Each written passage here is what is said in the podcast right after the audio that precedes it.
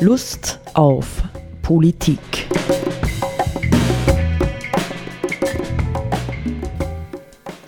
Liebe Hörerinnen und Hörer des Freien Radios Freistadt, Sepp Kiesenhofer und Roland Steidl begrüßen Sie zu einer Sendung Lust auf Politik. Wie immer könnte ich dich fragen, Sepp, haben wir Lust? oder sind wir wütend Einerseits, oder besorgt ja. oder was sind ja, wir eigentlich? Eh, alles das. alles das. Nicht, ähm, äh, ja, wir haben gesagt, wir wollen uns doch wieder einmal äh, zu tagesaktuellen Themen äußern.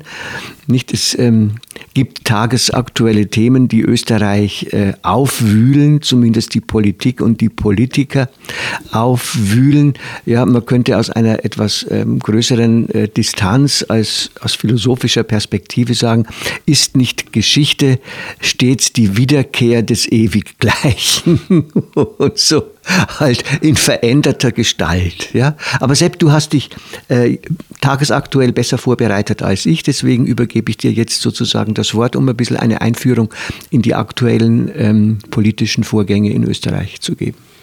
Ja, nein, ich habe mir gedacht, das wäre, ist notwendig, einmal wieder um ein Statement zum aktuellen politischen Geschehen abzugeben.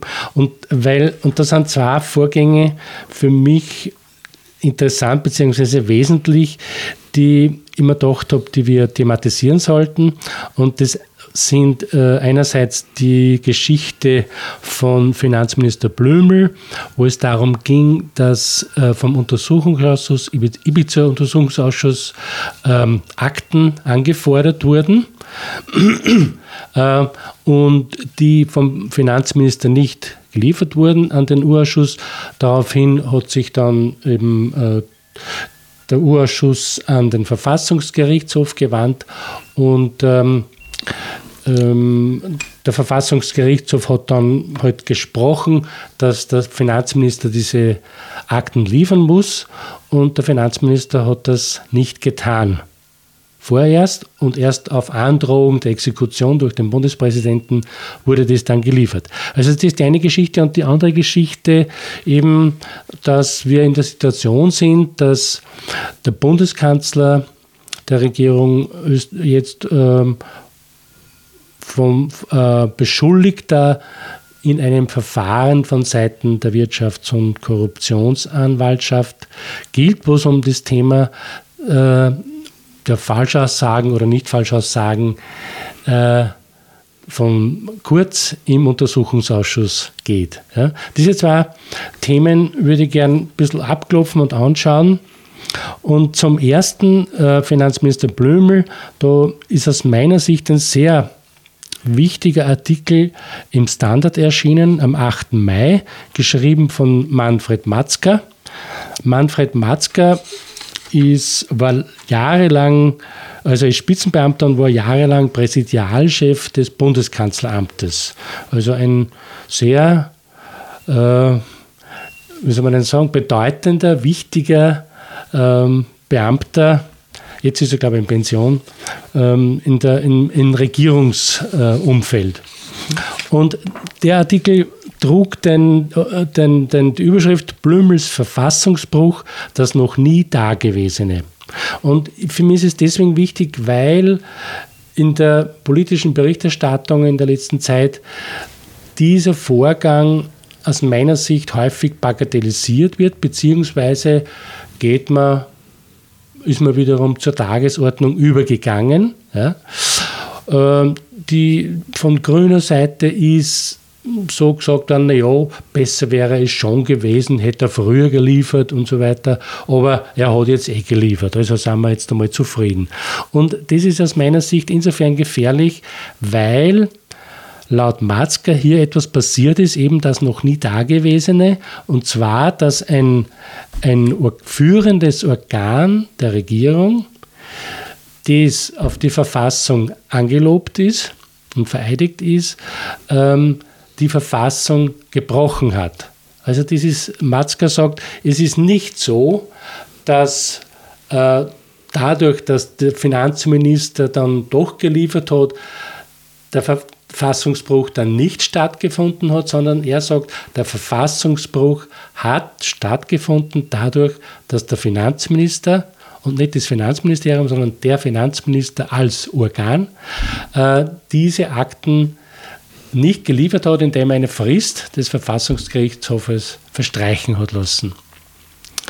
Und dies ähm, ist natürlich eine problematische Geschichte, weil die Frage jetzt im Raum steht, was passiert jetzt im Staat Österreich, wenn eben, wie gesagt, ein, ein Regierungsorgan die Verfassung bricht obwohl sie auf die Verfassung vereidigt ist. Naja, und natürlich steckt dahinter auch die Frage, welche, welches Verhältnis hat denn der äh, entsprechende Politiker oder wie auch immer wir ihn bezeichnen wollen, selbst zur Verfassung ja, und damit zur Demokratie, genau. dass er so verfährt. Ja? ja? Also, und das ist ihm ja auch vorgeworfen worden, dass er im Grunde genommen ähm, letztlich ein gestörtes Verhältnis zur demokratischen Verfassung dieses Landes hat. Ja, ja.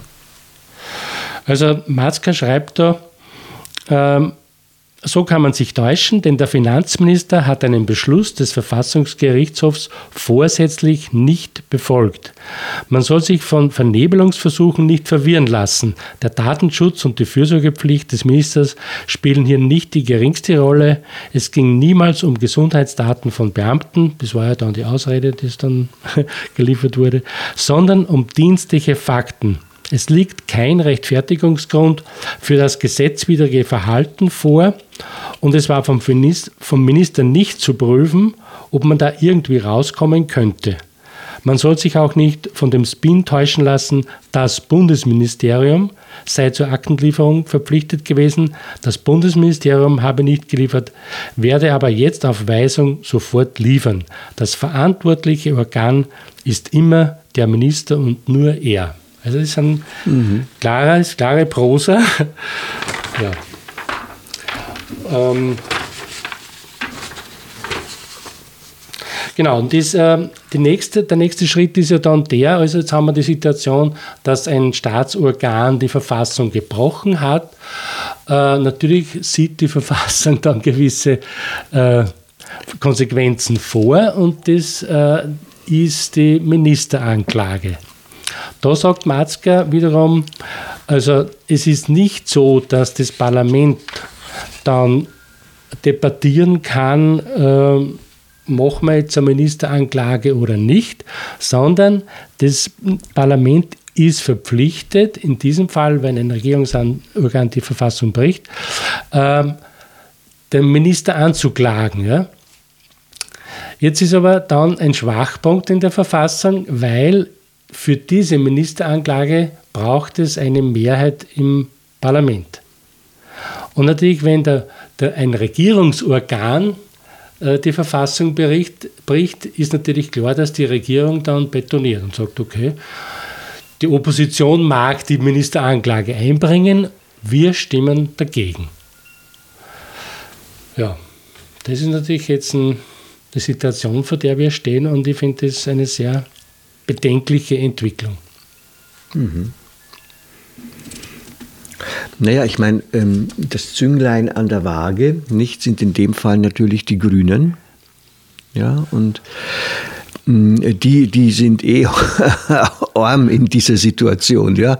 Weil im Grunde genommen müssten sie aufgrund dessen, wo sie, wo sie Verantwortung tragen, ja, im Justizministerium zum Beispiel, ähm, müssten sie äh, unbedingt ja, sich den üblichen Gepflogenheiten ähm, beugen und müssten sagen, ja, eigentlich müssen wir dafür stimmen, ja, dass diese Anklage stattfindet, aber äh, ihre Loyalität zur, zum System Kurz äh, steht dann da, damit natürlich auf dem Spiel, nicht? Und der Bruch der Regierung ähm, würde ziemlich sicher äh, dadurch beschleunigt. Ja, er wird sowieso kommen, aber er würde beschleunigt, nicht? Mhm, mh. Ja, das so. Nicht? Also insofern denke ich, was wäre gewesen, wenn die äh, Grünen jetzt tatsächlich für diese Anklage gestimmt hätten? Beziehungsweise wäre es auch eine Möglichkeit, äh, sich der Stimme zu enthalten oder mhm. für die Abstimmung des, äh, des Parlaments zu verlassen. Mhm, ja. Mhm, mhm. Stimmt, ja. Mhm. Und zu sagen, wir enthalten uns der Stimme diesbezüglich. Wäre gut wir, gewesen, ja, stimmt. Ja. Aber das, man muss natürlich das auch klar sagen, dadurch, dass die äh, soweit ich das mitgekriegt habe, da bin ich jetzt nicht ganz sattelfest, weil das hat gestern stattgefunden. Wir nehmen heute am, am, am Dienstag auf. Den 18. Mai. Ja, und gestern war ja die Debatte darüber im Parlament. Ähm, ähm, meines Wissens ist ein Misstrauensantrag eingebracht worden, der aber nicht, auch nicht von der SPÖ unterstützt wurde. Ja, genau, gegen Kurz allerdings. Gegen Blömmel nicht? Das weiß ich jetzt nicht, aber gegen Kurz ist er eingebracht worden von der FPÖ, nicht? Mhm, ja. Ja, ja ähm,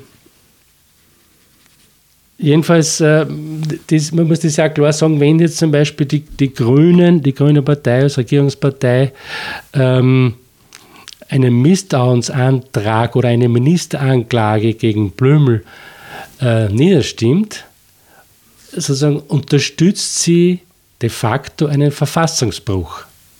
Und das muss natürlich die, die Grüne Partei auch verantworten. Ja? Das ist, dem entkommt man ja nicht. Wenn man, wenn man, man kann nicht sagen, okay, wir sind eh eigentlich, eigentlich sind wir ja mhm. anderer Meinung oder aus, aus, aus Koalitionsdisziplin und so weiter, müssen wir das halt machen, aber wir sind eh nicht ganz dieser Meinung und wir sind eh nicht dieser Meinung.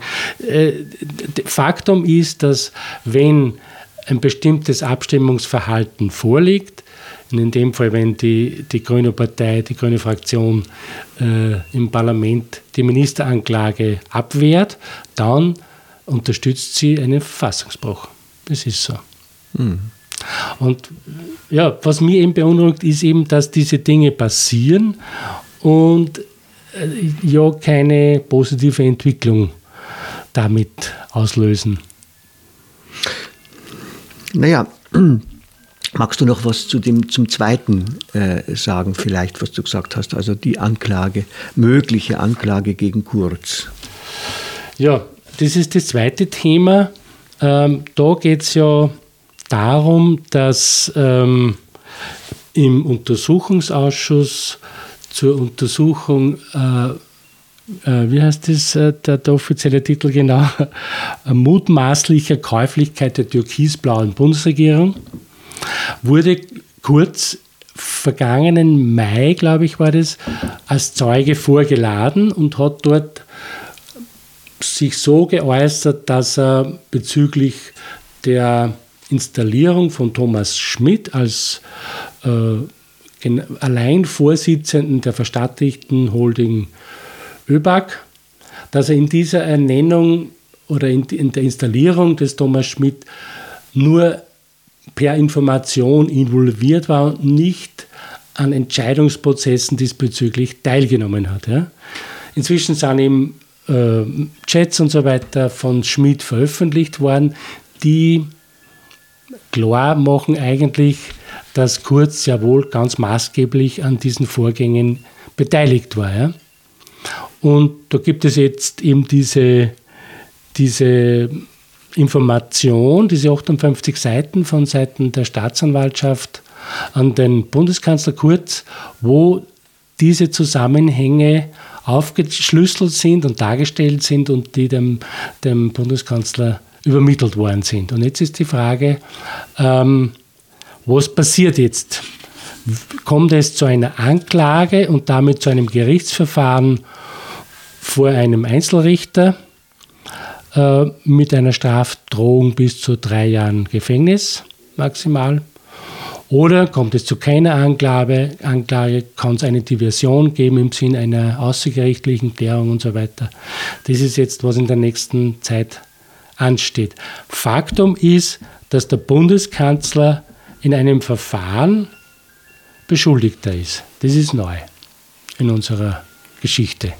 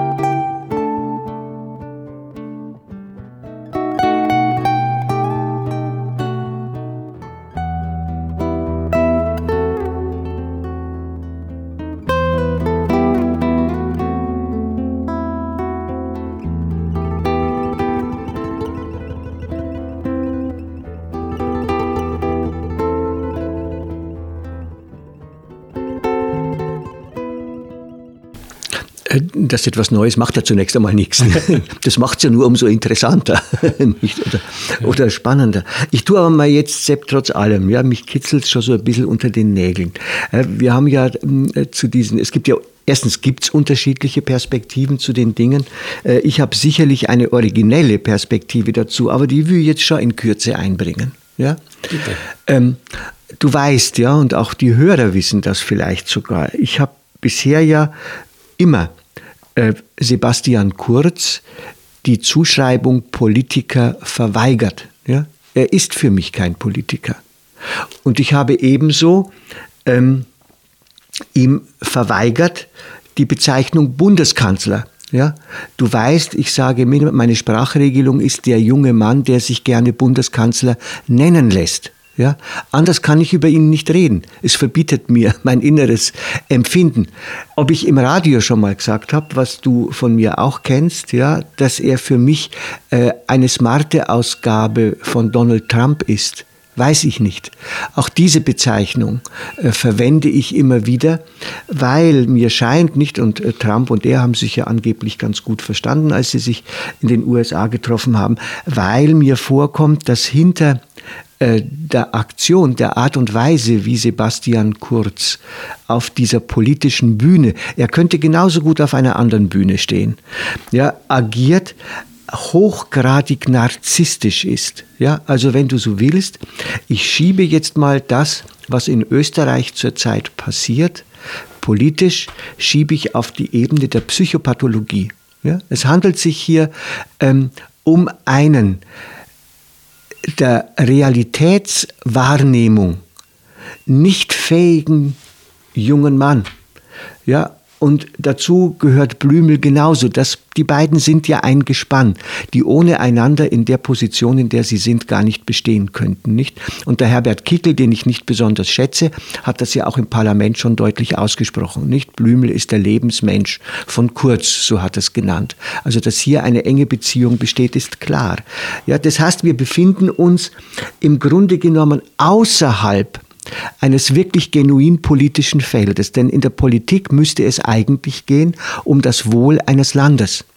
In dem Fall geht es aber darum, ja, die eigene Größe, die eigene persönliche Größe im Umfeld eines Staates gespiegelt zu sehen, in Form von positiven Umfragewerten, ja, in Form von viel Applaus, in Form von Jüngern, die einem folgen oder oder oder, ja, also ähm, man würde wahrscheinlich sogar sagen aus äh, psychotherapeutischer Perspektive, hier handelt es sich im Grunde genommen um ein gekränktes Selbst, ja, das sich in der Öffentlichkeit ähm, stark machen lassen muss. Nicht? Das ist nicht untypisch in der Politik. Ja, ich würde sagen, Putin ist ein ähnlicher Typ. Bei Trump wissen wir es nicht, wenn man überlegt, dass da Hunderte von Psychotherapeuten und Psychologen eine Erklärung verabschiedet haben, die ausdrücklich vor ihm gewarnt haben. Nicht weil er definitiv und sichtbar ein Narzisst ist.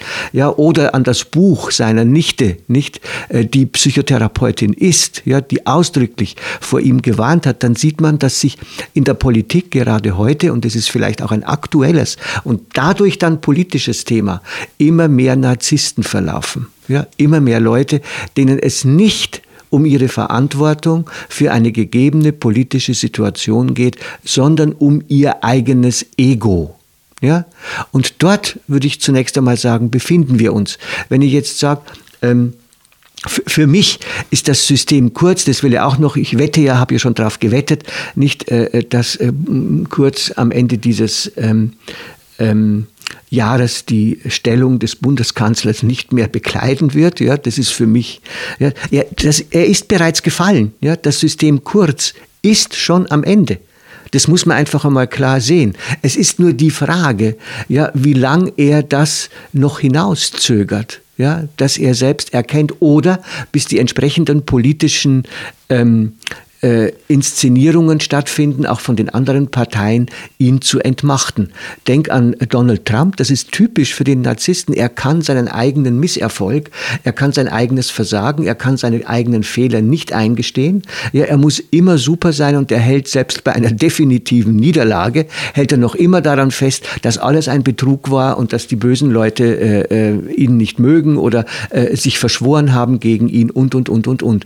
Das ist klassischer Narzissmus und das ist von ähm, dem Gespann Kurz und Blümel auch nichts anderes zu erwarten. Nicht? Und das, glaube ich, wird jetzt tatsächlich in der Politik Österreichs die Schwierigkeit werden. Ja, wie bekommt man das hin, dass diese Leute, ja, wer auch immer noch zu dieser Family gehört oder zum System, einsehen, dass die Stunde ihrer Verabschiedung geschlagen hat, weil sie sich letztendlich im Grunde als inkompetent erweisen. Ja? So. Mhm. Mehr habe ich dazu, will ich dazu gar nicht sagen, verstehst du? Das ist zwar blöd, ja, es ist wirklich vielleicht komisch, wenn man, wenn man sozusagen Politik auf der Ebene der Psychopathologie zu deuten versucht. Aber ich will nur einen Satz vielleicht sagen. Es ist ja klar, wenn jemand sich nicht Hochmut kommt vor dem Fall, dermaßen überheblich verhält, ja, gegenüber allen anderen, dem Parlament gegenüber, ja, äh, den äh, Verfassungsjuristen, ja, äh, äh der Opposition gegenüber, äh, äh, jedwedem, der einem in die Quere kommt, dann ist es klar, dass man Widerstand schürt. Es ist klar, dass Herbert Kickel zum absoluten Gegner von Kurz werden muss. Es ist klar, ja, dass die Korruptionsstaatsanwaltschaft ähm, irgendwann sagt, jetzt, jetzt zeigen wir es ihm, aber ja, ja, auch wenn ihm das gar nicht passt. Also er bringt die Leute Leute, die Kirche, ja, gegen sich auf, massivst, ja. Also wo, mit wem will denn der überhaupt noch weiter regieren? Mhm. Ja, das ist, ich meine, das ist natürlich eine spannende Frage. Man kann natürlich das so, diesen Zugang haben und äh, vom psychodramatischen Standpunkt her oder Perspektive die, die agierenden Personen beurteilen oder, oder, oder versuchen zu verstehen. Aber es spielt ja, diese Dramatik spielt ja in einem politischen Feld ab, wo Machtkonstellationen sind, wo andere Personen oder Institutionen auch agieren. Ja? Wenn so, man kann sich ja fragen, okay, äh, was ähm, welche Haltungen oder welche Schlüsse ziehen zum Beispiel die industriellen Vereinigungen und die Wirtschaftskammer aus diesen, aus diesen Situationen oder aus dieser Situation? Also sagen die, analysieren Sie das auch auf diesem psychischen, psychologischen Hintergrund oder sagen sie, naja, das interessiert uns eigentlich nicht, was der psychologisch da macht, sondern uns interessiert jetzt zum Beispiel aus Sicht der Industrielvereinigung nur, inwiefern ist dies, sind diese Personen, die jetzt agierenden Personen, für unsere Interessen zuträglich oder abträglich. Ja? Genau. Beziehungsweise natürlich kann man sich dann fragen, wie, wie, welche, wie, wie denken oder agieren andere Institution? Was, wie geht was denkt die Gewerkschaft oder wie agiert die Gewerkschaft? Oder eben, was den Rechtsstaat betrifft, wie denken und agieren oder werden agieren die die Institutionen des Rechtsstaats, die Staatsanwaltschaften, die Gerichte und so weiter. Ne? Also das ist ja, ja. die spannende Frage dann, wie das weitergeht. Ja, und da kann man dann wiederum sagen, verstehst du, ähm, äh, das ist dann das eigentlich politische Thema für mich ist, ja, das dahinter steckt. Das ist die Ökonomisierung der Politik, ja, die Vermarktung der Politik, die ja im Laufe der Jahrzehnte ständig zugenommen hat, nicht? Was Kurz kann, ja, ist die Selbstvermarktung. Das ist das Einzige, wo ich wirklich sage, das kann er. Ja, mhm. Er führt eine schlechte Kommunikation mit allen, mit denen er eigentlich äh, kommunizieren müsste. Er hat eigentlich keine wirklich eigenen politischen Ideen. Das Einzige ist, er kann sich so vermarkten, ja, dass ein größerer Teil des Volkes einfach auf ihn hereinfällt. Ganz mhm. einfach. Mhm. Ja.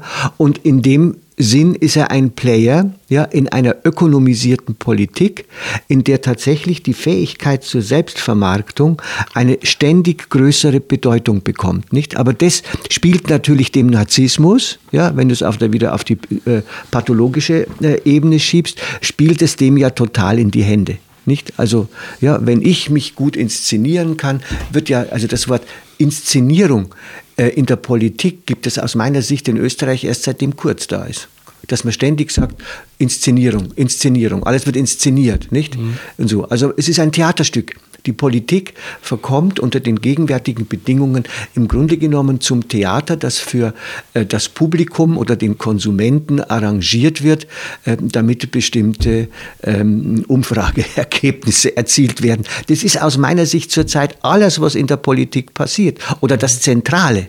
Also ich würde, ich würde sagen, die, die, die politische Szene ist immer in einer gewissen Weise eine Inszenierung natürlich, wo man bestimmte Dinge dann herauslesen kann aus den verschiedenen Inszenierungen und, und Vorgängen. Aber das, das würde ich auch so sagen, dass, dass der, das Element des Inszenierens, dass das sozusagen ganz zentral momentan in der Politik ist, man könnte auch fast sagen, das reduziert sich auf, auf das Element des Inszenierens, weil es offenbar nur darum geht, ja. also sagen, den Bundeskanzler, die Person Kurz, immer in, ein, in, einer, in der Szene immer als den Helden, als den Retter in der Not und, und was weiß ich, also als den, den, den Guten dastehen zu lassen.